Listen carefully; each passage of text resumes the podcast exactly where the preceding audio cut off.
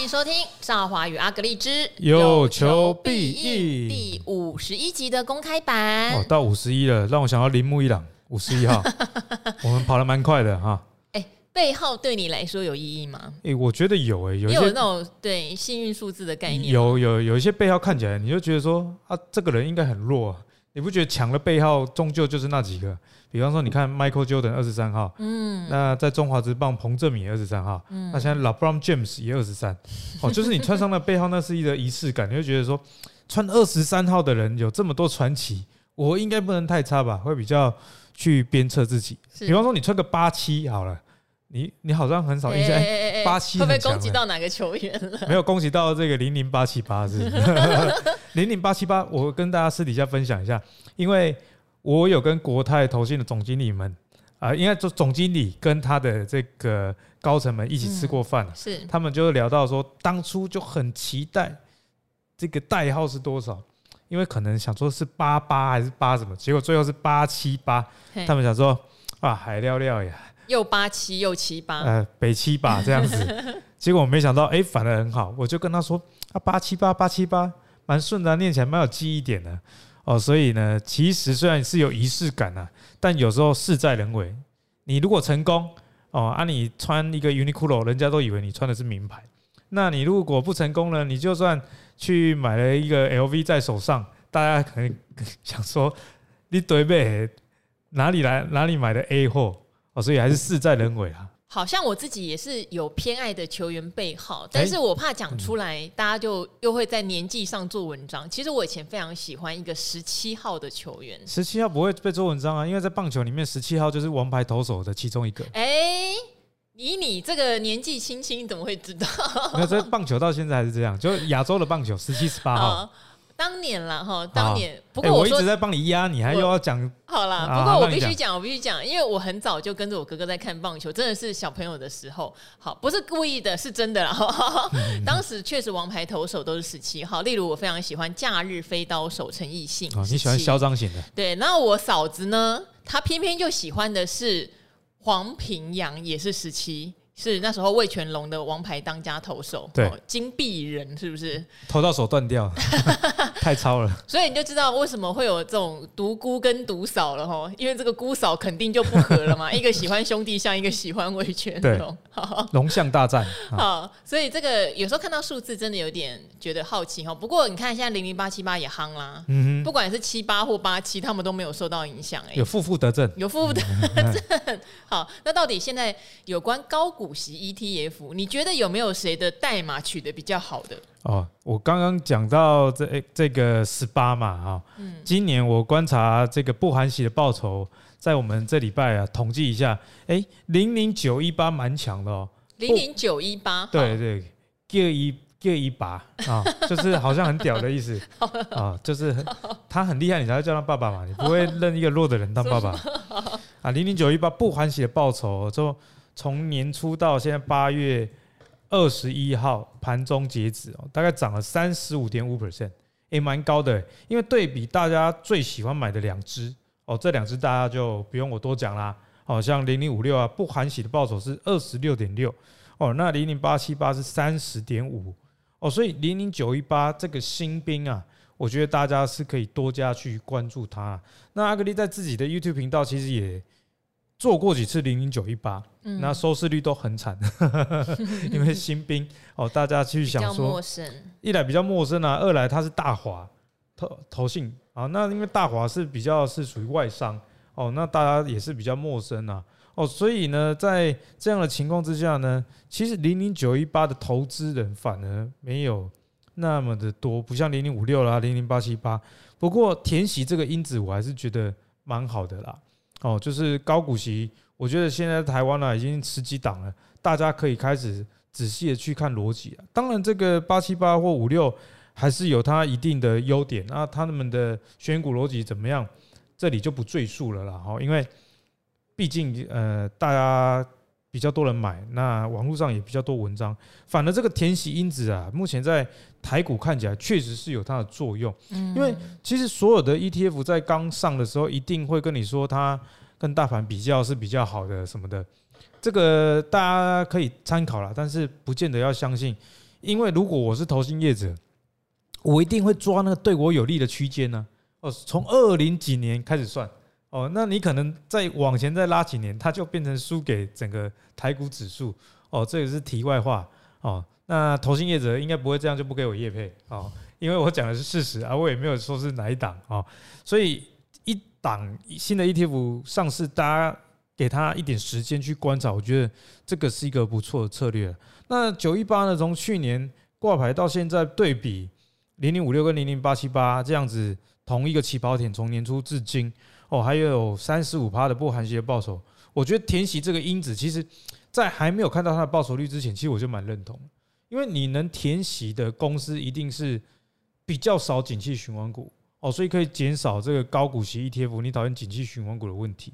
那第二个就是说，嗯，填息会市场给他这样的一个机会，就代表这些公司的基本面其实是。比较成长的，你才会愿意说哦，除权洗完，那我又去买你，因为大家看的是未来嘛。哦，所以我觉得填息这个因子啊，虽然听起来很简单，但是背后代表的意义很大。是哦，所以今天呢，开场的高股息 ETF 先跟大家分享，诶，阿格力观察到的一些跟市场上大家讨论不一样的地方，就是零零九一八似乎还蛮强的哦。嗯。哦，因为我觉得现在大家有一个比较不好的风气，什么叫不好的风气呢？就是说。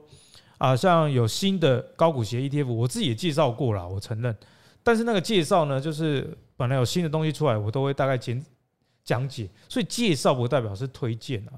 哦，那有一些呢是强调双月配息、月月配息，哦，现在连月月配都有。不少的投资人呢，是因为着眼于这个配息的频率比较高而锁定去买。我觉得这样的策略反而是我比较。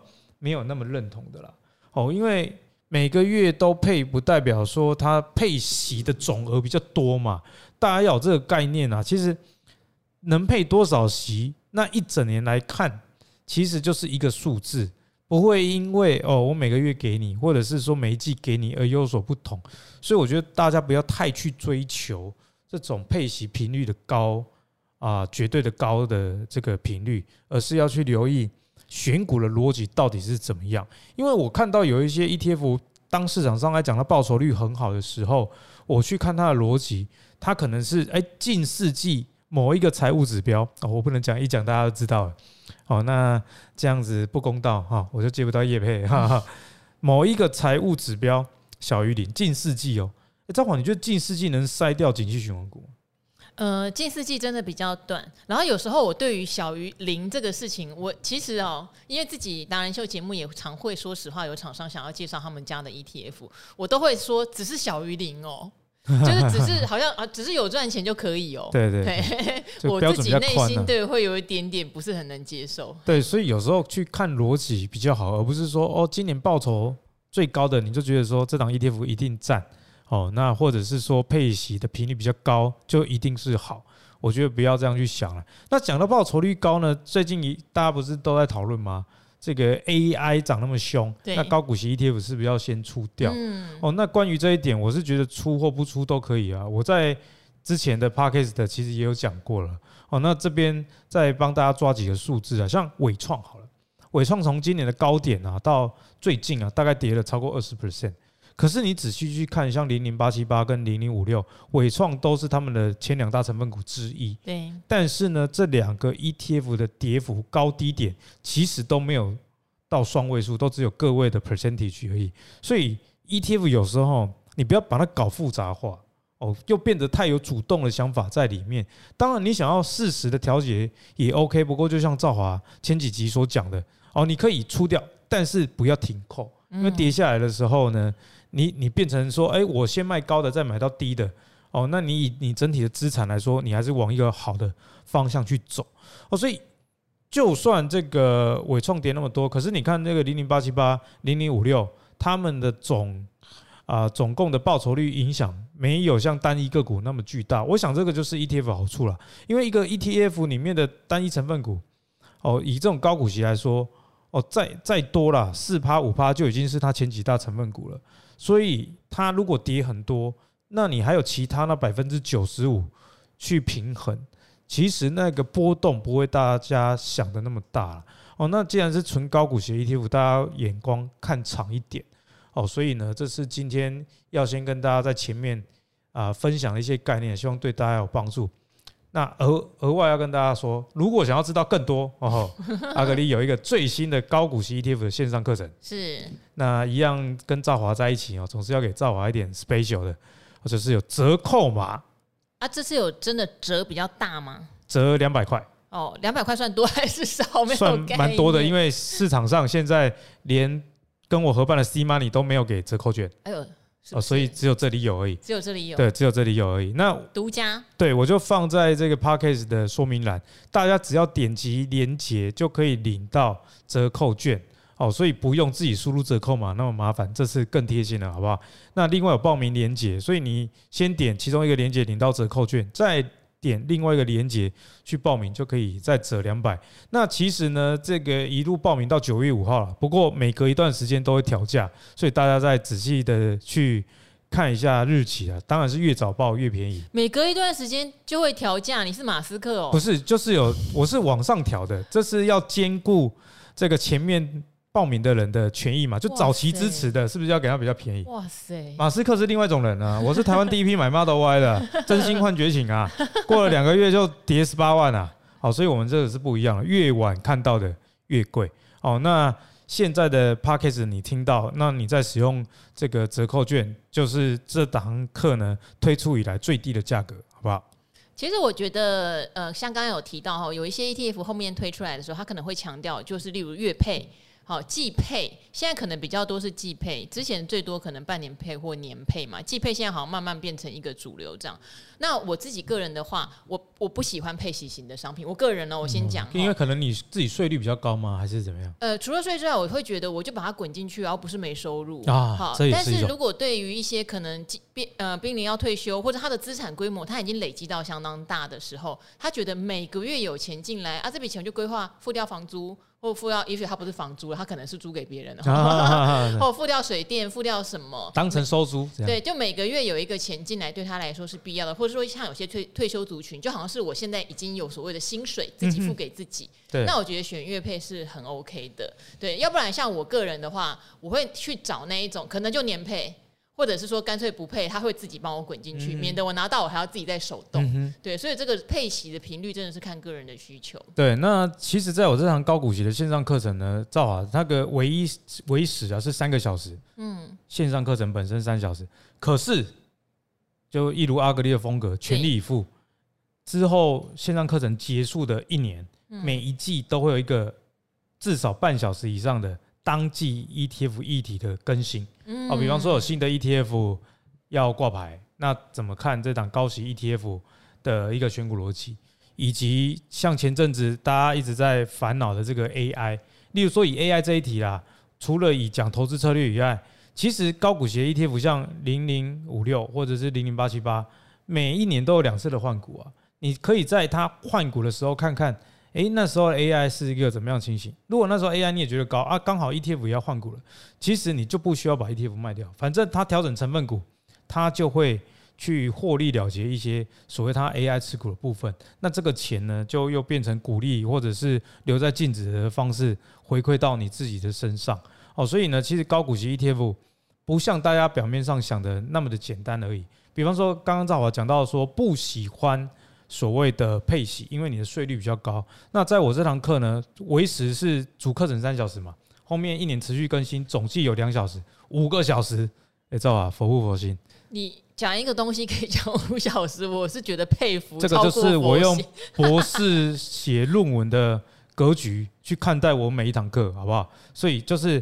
诶，高股息 ETF，你不能只知道说数字，你还要知道内涵啊。像刚刚赵老讲的这个呃所谓的税率的问题，这个我这边小小的哦放一点福利给大家。哦，在课程里面也会很完整的讲到。例如说，你如果是小资族，那或者是说你是高收入族，看待这个高股息 ETF 配息的重点也不一样。比方说，你如果是小资族，你应该要比较在乎这个高股息，它配股利出来的时候，这个股利的来源的问题哦。它如果是所谓的呃股利来源，就是成分股的股利来让你的 ETF 股利到你身上的这种，对小资族来说是比较好的。嗯，哦，因为小资族假设你一年的税率是五 percent，可是台湾你领股息的可抵扣税率是八点五，没错。哦，所以你领到一百块的股股利好了，那你其实还可以退税，因为它可以给可以给你抵八点五，但是你只缴五块的税税金嘛，因为你是五 percent，所以你反而还有退税的效果。可是如果你是高收入组的话，你要特别喜欢，例如说最近的一次零零八七八，它的股利啊有百分之九十七都是资本利得哦。那我觉得大家不要把资本利得当成股利啊来妖魔化了哦，因为这个本来在调节成分股的时候就会有资本利得啊，你一直都留在净值啊，有些人是不是又有意见呢？啊啊，都留在净值啊，万一要去买新的股票啊，新的股票下跌怎么办？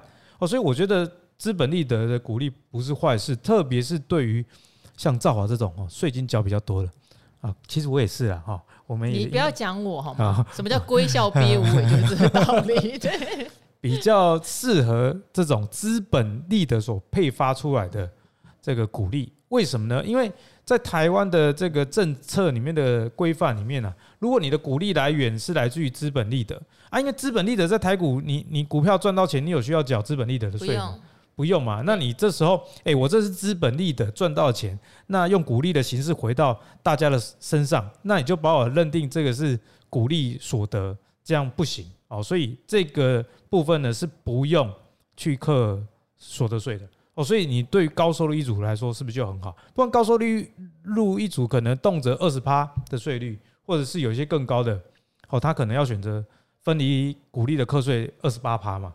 哦，所以像这种高股息 ETF，如果来源是来自于资本利得，对于你是大户或者是呃，也不要说大户了，就是你出社会一定的时间，其实税率那个可抵扣税率八点五趴都已经不够用了，你就反而可以正面看待资本利得这件事。好，反正一开始大家先把自己的税率搞清楚了哦，小资主真的不用太担心股利的问题，因为它可以扣抵。的税率搞不好比你自己本身要缴的税率还高哈，不是洪水猛兽。那刚刚特别讲到的就是，今年其实会有蛮多的高息 ETF，它可能发出来的股利有蛮大成分会是所谓的资本利得，这个部分不会课税，所以大家明年报税的时候可以稍微放心哈。好，那我们最后来回答一个问题好不好？因为有一个叫梁快乐，我觉得他问题应该很适合 这个普罗大众都来听听看，有没有什么样的一个想法？好，我们来看看。他是我们的铁粉哦，就是从赵华的古惑仔。然后还有就是有花钱订阅有求必应，也喜欢有订阅阿格丽的 APP，真的是铁到不行哦。他说创业过两次都失败收场，这个等下阿格丽也可以聊一下，因为他也是创业家。呃，在股票市场三年到今年才有点收获，有没有什么投资的工具可以推荐？他所谓的工具就是像我们刚刚的，你订阅。赵华宇阿格力之有求必应，订阅阿格力的这个你们的 A A P P 哈，都算是一种投资工具哦。还有记得要订阅最新的高股息课程。好，这些都是他认为说可以花点小钱就得到很大收获的。他说投资市场千变万化，需要做更多功课，所以他想要问哦，有没有推荐的软体跟回家会做的一些作业？嗯哼，对。回家的作业很复杂啦，像阿格力现在就有点，对不对？我回家的作业是我儿子，对，回家作业是儿子，学习当一个爸爸，然后在家庭的呃和谐以工 以及工作的效率上取得一个平衡，这个是我现在的课题。好，作业不停改变。对，然后那我觉得这个问题问的很好。首先，我们现在回答有没有推荐的软体？好了，我先讲我自己有买的啦。好。我好像在搞得像叶配一样，好，我自己有订阅财经 M 平方啊，因为他每天有观看的次数啦，比方说你点击，我也不晓得几次，因为我常点到必须要付钱，我就付钱了。哦，就是你点太多次，研究太多，你当然要付钱，要付钱，我觉得这合理啊。哦，因为人家做一个网站，然后有伺服器什么的，哦，该付的就要付给人家，而且一个月几百块而已，我觉得也 OK。我会常常上去看总金的数字啊。那因为一般大家看新闻的总金数字，我觉得有一个缺点，缺乏图像化。哦，所以你看到哦，这个月的，像我最近都在看出口数字，哦，六月出口衰退很多，那七月也是衰退。那你在新闻可能只看到这样，你就会呃有一些。疑问或者是比较偏悲观，但是我会用财经 M 平方去看绝对值，例如说，哦，七月虽然是衰退，但是呢，已经比去年十一跟十二月的出口数值还要再高了。那就代表说，去年第四季的旺季不旺，那在今年应该是不太会，因为连七月都已经赢了。所以在整个台股操作的节奏，我就会比较知道说，哦，那可能第三季最近台股不好，先休息一下，但是并没有失去希望。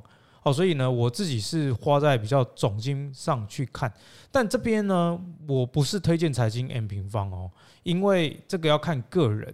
比方说你连个股啊都已经看得不是很懂了，那你又去看总经啊，你真的是会把自己搞死哦。所以学习呢，我觉得要用蜘蛛网式的学习法，你才会变成一个全面的人哦。你不要哦，要东东学一点，西学一点哦，什么都学。连不点跟点之间没有连成一条线的时候，你的学识或者是应用的底气其实是非常的薄弱了哦。所以我自己是因为个股研究，我自己就会做了。但是总经这种东西有财经 M 平方这样图像化帮我处理是比较好。那赵华在关于软体这边，你有什么建议吗？我自己很喜欢看的免费网站，然后他们也会有一些付费功能哈，有的没有啦，像 Good Info，我想大家查基本面资讯的时候，我觉得真的是非常完整。然后我会愿意加入财报狗。的会员，因为财报狗就是把那个财报图像化的始，呃，所以很算很早，始祖了，始祖算始祖，十几年前了。所以我还蛮喜欢去财报狗找资料的，它的图像化跟它的分类，我觉得做的蛮好的。财报狗要不要也在你们的 podcast 的称赞我们一下？好，那另外我会。买呃付费的就是筹码 K 啦，小哥的为什么？因为说实话，筹码的资讯，它在网络上虽然有有一个叫神秘金字塔，它有做一些统计，但是如果你要细到看说，诶，它是有一个关键主力在买，它是有什么高手在买，这个东西真的要对分点关键分点哈，赢家分点，这个真的是就是要一家呃公司特地帮你做统计跟交叉比对才捞得出来。那这个的话，我觉得我自己会花钱买一点，但是这要看你对筹码有没有那么高的兴趣，因为像我要解答各式各样的问题，对对，所以我自己是真的会看一下这样子。好，所以呢，其实这个软体啊，还是看个人啊，你缺什么你就往那个方向去找，而不是说啊，赵华说定筹码 K，啊你就定筹码 K，阿格里有定财经 M 你就定财经 M，后来发现你。根本一点兴趣都没有，嗯、或者是说把自己搞得越来越乱。对对对，不要把自己搞得越来越乱。哦、所以你先设定啊，设定你的路线。你要研究总经的，你就先从总经开始；啊，你要研究基本面的，从基本面开始。我觉得这样是不错。不过我提供一个大原则好了，像赵老刚刚讲到 Good Info 嘛，台湾股市资讯网，他们大概就是赚你点他们 Google 广告的钱。对对对对对。好，那你可以不点嘛？啊，你那呃，有时候我是会点一下。对。因为 算是有所贡献，很佛心，真的整理蛮多，嗯、就是形成一个好的循环。对，如果你连免费网站你都很少在看，然后也不太懂的话，那你干嘛去付费？我觉得这是很重要一个原则。付费一定是啊，你免费的已经看到，你觉得还需要更多，你再付费。因为现在网络上免费的资讯真的是蛮多蛮齐全的哦，所以我觉得大家可以谨记这个原则。好，那最后呢，来回答一下他说。他创业两次失败收场了，对。哦，所以进股市到现在三年开始有点收获，有没有什么投资的工具的推荐啊？事实上，我讲一句话哦，大家可能会比较取上一点，就是我觉得除了投资自己以外的工具，其实都很饱和了，因为现在网络太有效率了，对。哦，而且 Line 现在又有群组。以前呢，网络的使用呢，是你要自己去 Google，那每个人也不一定会自己去 Google，又者是或者是说又不会找资料。可是现在你可以问 ChatGPT，哦，我要学习什么，可以先从哪里开始，他会回答你。现在有一堆赖群，比方说你要买房的啊，你要买，比方说某某地区，那通常都会有群主，你会看到大家在讨论。所以现在资讯取得的方便性跟速度啊，非常的快。那这种呢，就有一个坏处。例如说，我最近在找我自己的工作室了，哈，想要买一间小的当要学我嘞？买工作室不是我的愿望吗？怎么变成你了呢？因为最近我的小孩，我本来打算像昨天想想说礼拜天白天呢，好好的工作，下午就陪他。可是，一直到晚上十点我才开始工作，因为一直在找找爸爸哈，跟我感情太好了。那我又不不会拒绝他，你知道吗？因为我觉得说工作跟小孩，你不能一直以工作为主了。我觉得男生不要有以前那种概念啊，不然长大哈，小孩跟你感情不好，那个是再多钱都买不回来。好，怎么变那么感性？没有，这是我对我自己的期许啊。所以常常你在自我喊话哈。网友常常说：“哎，阿格力。”昨天有一个人留言给我，你说林口最晚睡的已婚男子，四点十六分发文，我的 press friend 好，好，哎，怎么讲到这里？哦，就是在看房子啊，哎，发现哎，现在林口很扯，我要买我家附近，我要买一个小单位的，我上我上那个买房的网站啊，看到那个案件，我点进去啊，我觉得那个平数、地点跟价格都合理的，点进去一看，十个有六个下架。哦，所以就是现在资讯的速度实在太快，也因此啊，不管你是要投资股市、投资虚拟币、投资什么都好，最好赚的那一段永永远啊不容易赚到，除非你是有利人士，不然不会有第一手的消息啊。哦，所以既然你已经投资股市了，我觉得说，那最好的方式为什么是股市持有长一点？因为你持有长一点，当别人知道某某讯息来买的时候啊，你早就已经有了，等于别人帮你抬轿，所以这个原理是这样。那我觉得最好的投资为什么叫投资自己呢？因为大部分的人、啊，你会想要创业，南宫吉库卡拍天爱了。台湾人很喜欢创业，为什么知道吗？因为我们不会再更坏。啊，是这样。我有时候不想看惯老板的嘴脸，不是啊，这也是一点。就是妈妈了，我只领三万四万，我要看你惯老板的脸色哦。啊，你就想说去创业嘛？因为你，哎，我我试试问哦，你如果是在戏谷工作啊，你的年薪已经超过五百万台币了，你会想要轻易的放弃职业去创业吗？其实不太会，那是一个机会成本取舍问题啊。哦，所以台湾呃呃人这么爱创业，就是因为我们。低薪呐，好，那创业呢？我给大家几个建议啦，因为大家也没有几次失败的本钱呐。我蛮提倡一本书的，那有有一本书真的有这本书，叫做《不离职创业》。嗯，哦，这种不离职创业的概念就很好。例如说，赵老师我创业，然后我博士班毕业之后啊，我在出社会的时候，我就给自己一年的时间，因为你用第一年去创业其实是蛮好的。为什么？是因为你的成本也很低嘛。比方说，我刚我知道我博士刚毕业，到业界可能七万八万这样子，那我就可以知道，假设我一年创业失败，我损失的是八十几万的收入。可是当你工作十年才要创业的时候，哎，你那一年没有去工作去创业，你对应的薪资的的这个损失的成本、机会成本可能是两百万、三百万都不一定哦。啊，这是第一点。那第二呢，就是说你不离职创业哈。你可以用在你博士班，哎，不，不是啊，也不是大家都念博士，是我啦，或者是说你工作的时候找机会创业，不离职创业这本书讲的就是说，哎，你一到五上班嘛，那你可以六日去兼差啊，例如说你可以去学剪片啊、影音的编辑啊，那想办法这个去应征工作啊。其实我跟大家讲啊，机会真的是大家自己去争取出来的。像我自己的 YouTube 跟我老婆的 YouTube 最近开始外包了。那这个外包的人是怎么找到的呢？是他自己写 mail 来的，然后提供他的作品集，那我们就给他试试看。那试了一支，觉得哎还不错，就给他第二支、第三支。那如果你是一个哎一开始就把你原本的工作辞掉啊，就说你要专心什么做影音，我觉得这种路比较不好，因为你失败之后，你的损失是比较大的。那你如果利用六日时间去增加你的第二个技能，或者是去做一点微型的创业、不离职的创业。那你失败，你也没有损失嘛？你是损失什么？六日追剧的时间，其实对你整个职业还是好的，所以我蛮提倡不离职创业这样的概念，给大家做参考啦。就是看一下你的工作有没有可以让你除了说呃。